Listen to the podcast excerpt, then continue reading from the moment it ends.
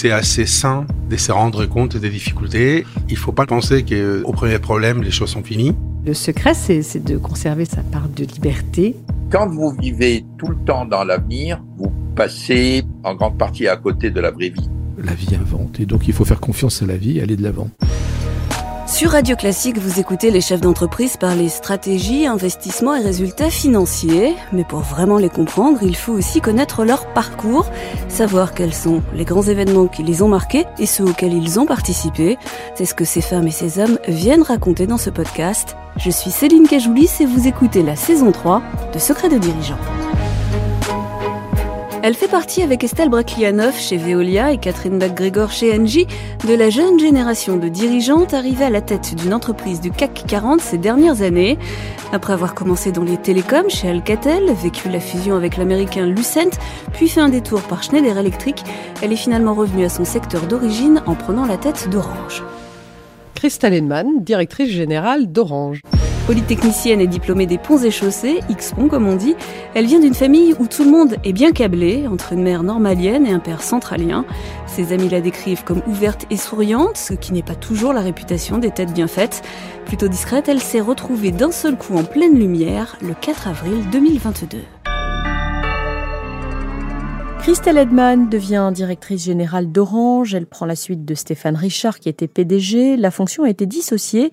Déjà présente au conseil d'administration d'Orange depuis 5 ans, elle était jusqu'à présent en poste chez Schneider Electric. En fait, il y a eu deux moments, parce qu'il y a eu le jour où je suis effectivement arrivée, qui était le 4 avril, mais il y a eu euh, le moment où le conseil d'administration euh, m'a sélectionné. Et alors, c'est vrai qu'il y a eu beaucoup de médiatisation autour de cette, euh, de cette nomination. Et donc c'est un sentiment évidemment, un énorme sentiment de responsabilité parce que bah parce qu'Orange euh, c'est des millions, des dizaines, des centaines de millions de clients partout dans le monde. Et puis c'est euh, des collaborateurs et des milliers, des dizaines de milliers de collaborateurs. Donc c'est une énorme responsabilité. Et puis en même temps une très très grande fierté parce que on se dit que bah voilà on va pouvoir avoir de l'impact auprès de tous ses clients et tous ses collaborateurs. On le sent physiquement Il y a quelque chose qui vous tombe sur les épaules? Non, bah non, parce qu'en fait, le moment de l'annonce, on est déjà dans le. En fait, on le sait avant que ce soit officiel. Donc, euh, ce qu'on ressent par contre, et c'est vrai que ce qui était euh, surprenant, c'était euh, l'ultra médiatisation de ma nomination. Ça, j'avoue que je m'y étais pas attendu. Vous dites souvent que les, les gens qui vous entourent ont toujours plus euh, vu chez vous ce que vous, vous ne voyez pas. En gros, que les gens avaient plus d'ambition pour vous que vous n'en aviez personnellement. Comment ça s'explique? Oui, je sais pas si c'est que les gens en avaient plus pour moi, mais c'est plutôt que j'ai eu la chance dans ma carrière d'avoir des managers qui m'ont toujours tiré vers le haut et qui m'ont effectivement toujours euh, donné des opportunités alors de me développer. Ça s'explique. Euh, bah il y a une part il y a une part de chance. Et après je pense que euh, on reviendra peut-être dessus mais c'est vrai que je pense que les femmes et les hommes euh, ne sont pas de la même façon et que moi je rêvais pas d'être dirigeante du CAC 40 et j'étais très heureuse dans ce que dans ce que je faisais. Donc c'est vrai que c'est peut-être ça, mais, mais ensuite, euh, quand on prend des responsabilités, euh, moi, je les, je les, voilà, je les, je m'embarque à 200% dans les, et puis je donne le meilleur de moi-même et avec les meilleures équipes pour pouvoir avoir de l'impact. Lorsque vous arrivez, ça fait déjà cinq ans que vous êtes au conseil d'administration d'Orange. Pourtant, vous avez attendu deux mois avant de faire acte de candidature. Pourquoi? D'abord, un processus de succession euh, à la tête d'Orange, c'est un processus que pilote le conseil d'administration. Et moi, j'étais effectivement euh, administratrice et donc euh, je faisais parfaitement confiance au conseil d'administration pour prendre la, la, la meilleure décision. C'est vrai que bah, moi, je dirigeais Schneider Electric en Europe. J'étais très heureuse dans ce que je faisais. C'est en plus un job que je venais de prendre depuis six mois. Et donc, euh, j'étais très, très engagée dans ce que je faisais. Je voyageais beaucoup euh, dans des enjeux qui étaient euh, bah, la transformation énergétique, l'efficacité énergétique, donc des enjeux passionnants et, et, au cœur des enjeux de société quand on parle de changement climatique. Euh, voilà, donc j'étais très heureuse dans ce que je faisais. Donc, c'est pour ça qu'on réfléchit un tout petit peu avant de se dire, on se lance dans le processus. Et puis après, en même temps, bah, je me suis dit, c'est vrai que c'est de toute façon une opportunité qu'on n'a qu'une fois dans sa vie, donc je me lance dans le processus. Et puis, Si le conseil d'administration pense que je suis la mieux placée, eh ben je ferai de mon mieux. Et puis, euh, et puis sinon, eh ben je serai très heureuse euh, de continuer euh, à la tête de Schneider Electric en Europe. Lorsque vous prenez vos fonctions, vous attendez un peu avant de faire un plan stratégique. La première année, vous la, vous la vivez comment et qu'est-ce qu'il faut faire quand on prend la tête d'une entreprise pendant la première année? C'est vrai qu'il y a beaucoup de gens qui m'ont dit, puis il y a plein de plein de consultants, il y a plein de gens qui ont des modèles. Et pour moi, un plan stratégique, il y a des choses où quand je suis arrivée, je savais déjà. Et d'ailleurs, j'ai pas attendu en fait qu'on lance le plan stratégique pour euh, nommer euh, une nouvelle patronne à la tête d'Orange Business, lancer euh, une revue stratégique de nos activités justement dans le B2B. ce que je voulais par contre, c'était vraiment aller à la rencontre du terrain puisque je connaissais Orange en tant qu'administratrice. Je connaissais évidemment, on connaît tous Orange en France, mais je voulais vraiment comprendre qu'est-ce que c'est Orange en dehors de France. Et donc, je voulais prendre le temps de rencontrer nos interlocuteurs, les équipes en dehors de France, et puis évidemment, et puis vraiment et puis bâtir mon équipe, parce que finalement, le plus important, c'est de bâtir son équipe. Et ça, je voulais à la fois euh, mieux connaître les dirigeants de l'entreprise, parce que euh, mon but n'était pas d'arriver avec une équipe euh, qui venait de l'extérieur, et puis en même temps, évidemment, faire certains faire certains changements. Et pour moi, un plan stratégique, c'est pas qu'un exercice de communication, parce que c'est très facile de faire un exercice de communication qui dure au bout de quelques mois. Je voulais vraiment sentir les enjeux culturels, les enjeux de d'organisation dans l'entreprise, et, et c'est des sujets effectivement sur lesquels j'ai pris j'ai pris le temps d'aller d'aller sur le terrain. Et puis aussi de caler le calendrier de l'annonce de notre plan stratégique, finalement, avec un calendrier vis-à-vis de nos investisseurs financiers qui colle et qui est une logique. Et donc, je voulais qu'on ait finalement bah, clôturé l'année 2022 d'un point de vue financier pour annoncer notre plan sur une base qui était quand même assez logique, qui était de dire bon bah voilà, on ouvre une nouvelle année, c'est le moment d'avoir une communication financière vers les investisseurs. Vous le disiez, il y a une part importante d'Orange qui n'est pas en France, euh, notamment en Afrique. Comment est-ce que vous faites en ce moment en Afrique, où on sait que le climat a beaucoup changé, notamment pour les représentants français? Alors d'abord, Orange en Afrique, on est africain, puisque euh, Orange Middle East and Africa, notre siège, il est à Casablanca, au Maroc. Euh, nos équipes, euh, nos investissements, ils sont locaux puisque par nature, euh, Orange Maroc a des équipes marocaines. au Sénégal, c'est un Sénégalais qui est à la tête du Sénégal. Même chose en Côte d'Ivoire, etc. Donc c'est, on a un business qui est fondamentalement local. Nos clients évidemment sont sont, dans les pays. et donc c'est vrai. Et, et, on a aussi des dirigeants internationaux finalement. Donc donc on n'est pas pas français quand on opère dans ces pays-là. Euh, mais de la même façon, quand on est en Roumanie ou quand on est en Pologne, euh, voilà, il y, a, des cultures qui sont différentes. Et finalement, euh, quand j'ai commencé, après quelques jours, je suis allée en, en Roumanie. On fêtait les 25 ans d'Orange en Roumanie. Et donc, on a tous en tête euh, voilà le, passé, le patrimoine que représente euh, Orange en France, mais quand on va en Roumanie, c'est aussi un patrimoine Orange parce que 25 ans, on a été un des pionniers euh, à lancer le mobile dans ce pays-là. Et donc je voulais vraiment comprendre. Et on a cet ancrage très local dans, et, nos équipes. sont très très fiers du métier qu'elles font. Et ça, je l'ai retrouvé partout où je vais. Parce que c'est utile parce qu'on sert, on est dans la vie de nos clients, on est dans le quotidien des clients, on leur permet de communiquer avec leur famille, de travailler. Et donc ça, c'est quelque chose euh, que j'avais pas anticipé venant de l'extérieur. Et, et c'est vrai que c'est quelque chose que j'ai ressenti très très vite en allant sur le terrain à la rencontre des équipes. Ça, c'est attachant. Ça rend encore plus. C'est euh, très attachant. C'est une force colossale pour l'entreprise. Et cette, cette fierté du métier, cet engagement des collaborateurs. Et c'est vrai qu'en France, on peut penser euh, euh, France Télécom, ancien service public, etc. Mais c'est pas ça. C'est vraiment cette notion du service euh, univers, enfin, au sens du service pour le, pour le bien commun. Quoi. Lorsque vous arrivez à la tête d'Orange, il y a aussi une une nuance qui se fait sur les titres. Avant, il y avait un PDG, c'était Stéphane Richard. Vous, vous devenez directrice générale. Il y a un président euh, à côté. Pour vous, ce, ces deux fonctions qui sont séparées, c'est un avantage ou c'est un inconvénient? C'est très anglo-saxon. Il y, a des, il y a des entreprises en France qui l'ont fait, d'autres qui préfèrent avoir les deux fonctions réunies. Pour vous, c'est comment? Ça fonctionne bien? Ah, pour moi, c'est une chance colossale pour l'entreprise. Et, et, je et en fait, moi, j'ai travaillé dans des contextes d'entreprise qui avaient les deux euh, gouvernance dissociée. Orange, effectivement, avait une gouvernance réunie.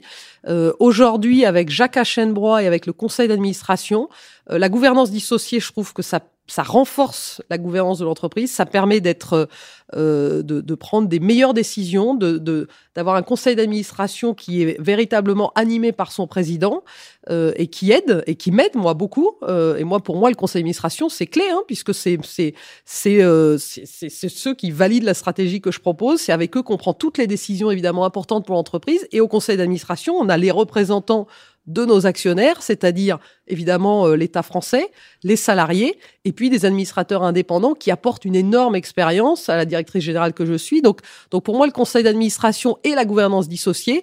Et avec Jacques Achenbrois, on échange énormément. Il a à la fois une énorme expérience en tant que dirigeant d'entreprise.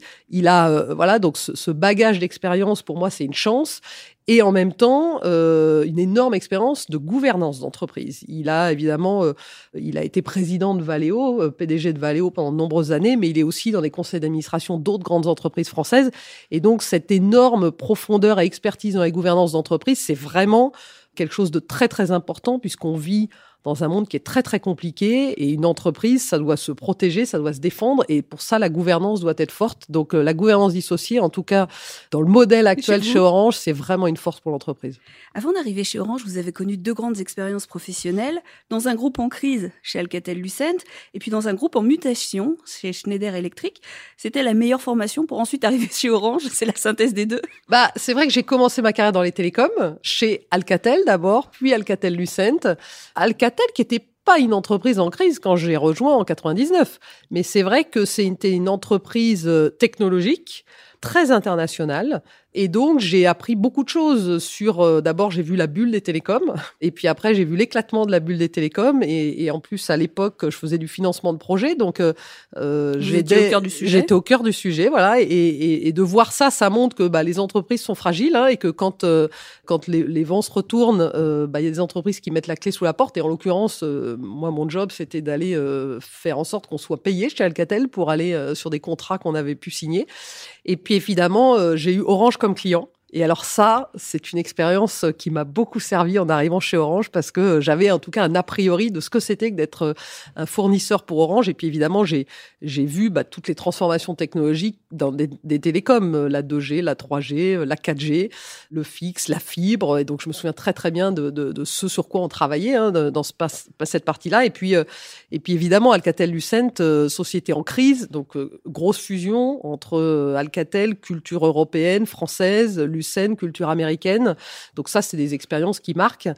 Euh, avec des personnalités très différentes. Avec des personnalités très différentes. Serge chez euh, oui, oui. Donc des, des cultures d'entreprise très très différentes, très très internationales, mais euh, mais passionnant par le rythme de la technologie et en même temps faut se le dire, une entreprise qui n'a pas réussi, mais comme d'autres malheureusement dans les dans les équipementiers télécoms, à survivre. Et donc ça, ça, ça vaccine, je pense, d'avoir connu dans sa vie un moment où finalement une entreprise n'a plus son avenir entre ses mains parce que euh, on a des enjeux de, de, de, de liquidité, de, de, performance qui font qu'on prend des décisions qui sont très axées sur le court terme parce que quelque part il faut survivre. Et donc c'est vrai que c'est, euh, en tout cas ça c'est une expérience qui m'a fortement marqué. Et puis Schneider Electric avec Jean-Pascal Trécoire, leader très charismatique, avec une culture d'entreprise extraordinaire, très précurseur sur les enjeux de RSE, très très engagé, entreprise qui a intégré il y a très très longtemps les enjeux de, de transition climatique et d'engagement sociétaux au cœur de sa stratégie, et puis dans un dans une culture très internationale avec euh, un CEO basé à Hong Kong et une mmh. équipe de direction sur entre Boston, Paris, euh, Paris et Hong Kong, donc très très international et en même temps très local dans le B2B et dans les enjeux d'énergie. Et c'est vrai qu'en arrivant d'Alcatel ou en étant chez Orange, on a tendance à penser que les télécoms sont euh, le, système nerveux de l'économie, puisque sans télécom, euh, rien ne fonctionne. Et alors, c'est vrai qu'en arrivant chez Schneider, j'ai compris qu'il y avait un deuxième, système, euh, nerveux. qui était les systèmes énergétiques. Oui, c'était important. Lorsque vous êtes chez Alcatel, après l'échec de la fusion avec Lucent, vous êtes pendant deux ans des RH Monde. Vous avez dû restructurer, réorganiser le groupe. Vous avez notamment supprimé 12 000 postes. Ça, c'est une expérience qui laisse pas indifférent. C'est une expérience qui est très très dure. Et c'est vrai que euh, quand on est jeune et qu'on prend d'abord quand on est un opérationnel et qu'on prend une fonction de DRH, euh, ce qui a été alors ce qui ce qui ce qui sert énormément, c'est qu'en fait le métier de RH, c'est apprendre à gérer le temps long. Puisque dans, dans les ressources humaines, on prend des décisions et on, et on doit prendre des décisions, mais c'est des décisions qui ont des impacts sur le temps long. Avoir un, dashboard d'indicateurs dans les ressources humaines, c'est pas évident parce que c'est pas des indicateurs financiers. Et les erreurs dans les ressources humaines, on les voit, mais longtemps après. Et donc ça, c'est quelque chose qui est euh, qu'on comprend et que tous les dirigeants savent. Mais quand on est un jeune opérationnel, en tout cas pour moi, de ce point de vue-là, ça a été très instructif. Et puis c'est vrai que dans une entreprise en difficulté, et ça tous les patrons le savent, être contraint et devoir annoncer des plans sociaux, c'est ce qui est a de plus difficile. Et moi, ça m'a évidemment profondément marqué, mais de se dire qu'on va que pour sauver l'entreprise, on doit malheureusement dire à certains collaborateurs qu'on ne peut pas les garder comme salariés dans l'entreprise, c'est ce la décision la plus difficile à prendre. Et donc c'est quelque chose qui est très très dur à faire. Et c'est en fait quand j'ai arrêté d'être DRH que je me suis rendu compte à quel point ça m'avait puisé de l'énergie. Et pourtant Dieu sait que je suis plutôt quelqu'un qui a beaucoup d'énergie, mais c'est vrai que c'était quelque chose qui était euh, très très difficile et en même temps dans un contexte de survie pour l'entreprise qui fait qu'on n'avait pas le choix que de le faire. Et, malheureusement hein, l'entreprise a, continué et puis finalement a été rachetée par Nokia. Et d'ailleurs euh, encore récemment Nokia a annoncé des suppressions d'emplois. Donc c'est une, une, un secteur d'activité qui est très très dur. Mais c'est vrai que c'est vraiment quelque chose euh, quand on l'a fait une fois, on n'a pas envie de le refaire. Vous avez fait l'essentiel de votre carrière à l'étranger. Qu'est-ce qui vous a frappé quand vous êtes revenu en France? En fait, j'ai travaillé toujours dans des contextes internationaux, mais souvent basés en France quand même. Mais j'ai beaucoup voyagé, effectivement, et toujours été dans des contextes très, très internationaux. Ce qui m'a frappé quand je suis revenue, en tout cas, et quand j'ai pris la direction de business vraiment que en France, à la fois le fait qu'on a toujours tendance en France à s'auto-critiquer sur des sujets euh, que tout le monde nous envie à l'extérieur de France. Ça, c'est une euh, caractéristique. Voilà. Et puis, euh, et puis que finalement, euh, on pense toujours que l'herbe est plus verte ailleurs, mais enfin, les, contextes sont toujours très très difficiles où qu'on soit. Et puis après, c'est vrai que on est, euh, alors y a, y a, parfois on tourne trop autour du pot. Enfin, il y, a après des sujets culturels et c'est vrai que direct. Bah, en plus vous avez la réputation d'être cash. C'est oui, non, mais c'est vrai que parfois on, c'est dur hein, finalement, mais de, de, de mettre des mots simples de poser des problèmes sur la table. Et c'est vrai que je me souviens encore quand j'ai travaillé en Californie, j'avais des, collègues qui me disaient mais en fait t'es pas tellement française toi dans ton approche. Alors j'ai eu un j'ai eu un patron néerlandais donc ça m'a peut-être euh, ça m'a peut-être développé de ce côté-là. Est-ce que votre fonction, vous êtes l'une des rares euh, dirigeantes à la tête d'une entreprise du CAC 40, est-ce que ça vous donne une obligation plus importante de résultats? On parle souvent de rôle modèle. Est-ce que ça vous met une pression supplémentaire? Bah, le fait d'être une dirigeante, de toute façon, euh, j'ai une pression normale, naturelle, naturelle parce que euh, évidemment, et ça, euh, hommes ou femmes confondus, je crois pas que je crois pas que les femmes se mettent plus de pression. On l'a naturellement par le job. Après, c'est vrai que bah, trois femmes dirigeantes dans le CAC 40, c'est pas beaucoup. Non. Donc il y a quand même un sujet. Hein. C'est mieux qu'il y a quelques années, mais c'est pas beaucoup. Donc ça pose beaucoup de questions. trois directrices générales trois directrices générales, mais bon, moi, la, la, gouvernance dissociée, je vous l'ai dit, je trouve ça, ça fonctionne très bien. Et il y a aussi des, on parle jamais, on parle des directrices générales, on pourrait parler des présidentes, hein, puisqu'il y a des présidentes aussi, il y a des femmes présidentes dans le CAC 40. Mais euh, non, c'est pas beaucoup. Donc évidemment, ce rôle, euh, cette notion de rôle modèle, oui, euh, et je l'assume. Et, et, si tout ce que je peux faire qui va inspirer des jeunes filles, des femmes, des jeunes, des moins jeunes, finalement, à à se challenger, à accepter de prendre des responsabilités. Et j'ai pas de problème à parler de la, de la difficulté de concilier euh, la vie personnelle, la vie professionnelle. Enfin, tous les sujets qui sont fait un rapport là-dessus. tous les sujets qui sont finalement au cœur. Euh, et puis c'est vrai que c'est quelque chose, mais déjà dans mes jobs d'avant, euh, à partir du moment où on devient dirigeante, on a à cœur d'être d'aider d'aider les autres, et puis on est vu comme un rôle modèle. Et ça, c'est quelque chose où j'avoue que moi, pendant tout le début de ma carrière, J'étais entourée que d'hommes parce que alors j'ai fait même mon service militaire donc là c'était l'apothéose mais mais c'est vrai que dans les en tant qu'ingénieur et je, bon, je trouvais ça normal parce que je me disais bah c'est normal à l'école euh, école d'ingénieur école polytechnique oui il y avait beaucoup moins de femmes donc je me disais bah c'est normal ça continue. Et en fait, quand je suis devenue DRH d'Alcatel, là, je me suis dit, ah oui, non, mais en fait, il y a, y a, vraiment, enfin, tout ce qu'on lit dans les études, hein, euh, les biais de comportement, l'autocensure euh, des femmes, les biais dans la sélection des, des candidats, etc il y a vraiment quelque chose qu'il faut changer. Donc là, ça m'a, je suis devenue un peu plus activiste sur le sujet. Alors, vous avez fait pour le gouvernement un rapport il y a quelques années sur la conciliation entre la vie familiale et la vie professionnelle. C'est pour ça que je vous interroge sur le sujet, pas parce que vous êtes une femme.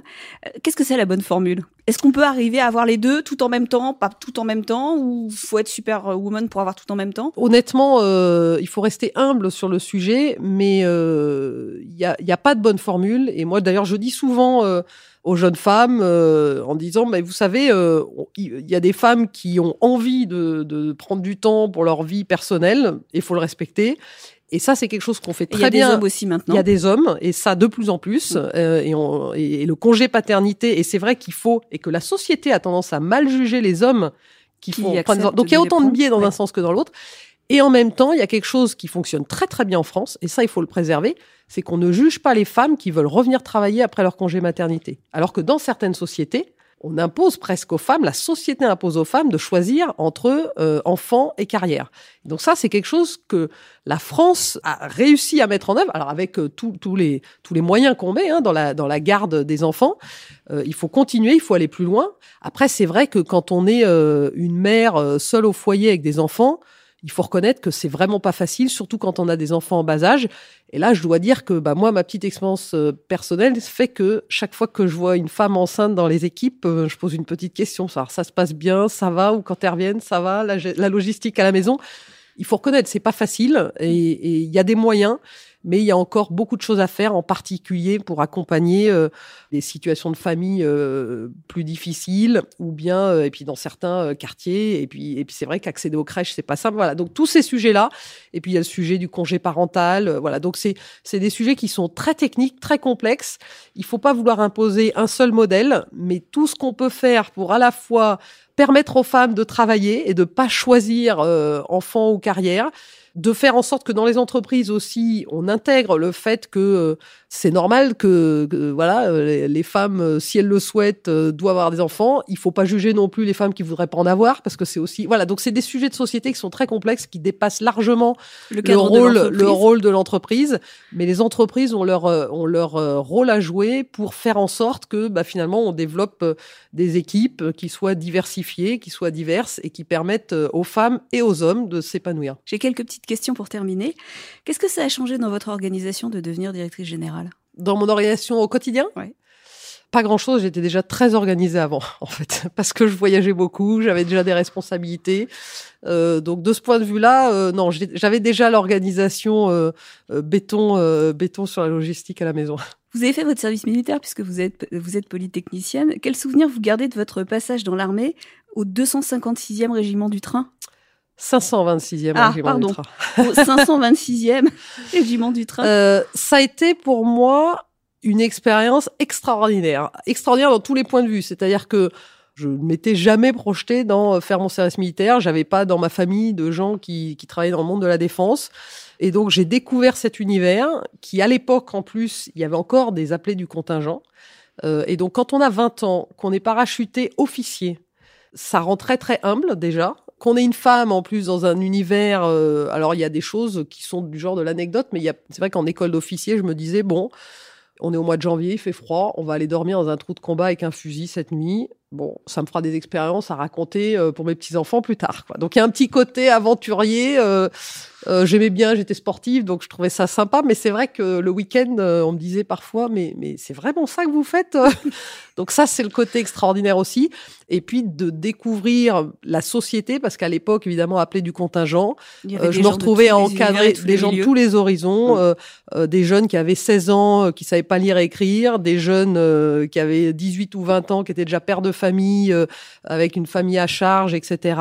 Et donc, voilà, une, une ouverture sur la société en tout cas, qui, euh, qui moi, euh, m'a beaucoup servi par la suite. Alors, on dit souvent que vous avez un cerveau qui fonctionne vite et qui fonctionne bien. Alors, pour ceux qui ont un cerveau qui fonctionne moins vite et moins bien, ça fait quoi d'avoir un super pouvoir? Bah, Je sais pas si mon cerveau, il fonctionne vite, il fonctionne bien. Après, euh, souvent, les gens le disent, donc c'est que ça doit être vrai. Ah, oui, mais ça, bah, non, mais c'est un, un, atout parce qu'on vit quand même dans un monde qui est hyper complexe. On est bombardé au quotidien. Hein, en tant que dirigeant d'information, donc arriver à capter les choses et puis essayer de à la fois cette capacité à regarder avec un, un, zoom très très près, très en détail et en même temps euh, garder une, vision, très, large. Ça, c'est vrai que il vaut mieux euh, avoir le cerveau, mais au fond, c'est surtout savoir bien s'entourer et, et, échanger avec beaucoup de gens, parce qu'on ne peut rien faire tout seul. Qu'est-ce que vous faites pour vous déconnecter, vous changer les idées? Ah bah moi j'ai plusieurs, euh, je fais du sport, donc euh, le samedi matin je vais courir, courir ou nager, c'est mes deux moments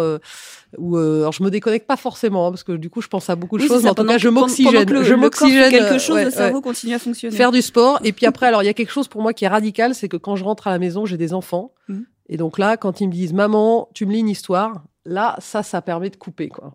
Et parfois on écoute des histoires en musique. De radio classique. De radio classique. Quatre numéros de téléphone ça fait pas un peu beaucoup? Oui, en fait, j'en utilise vraiment que deux.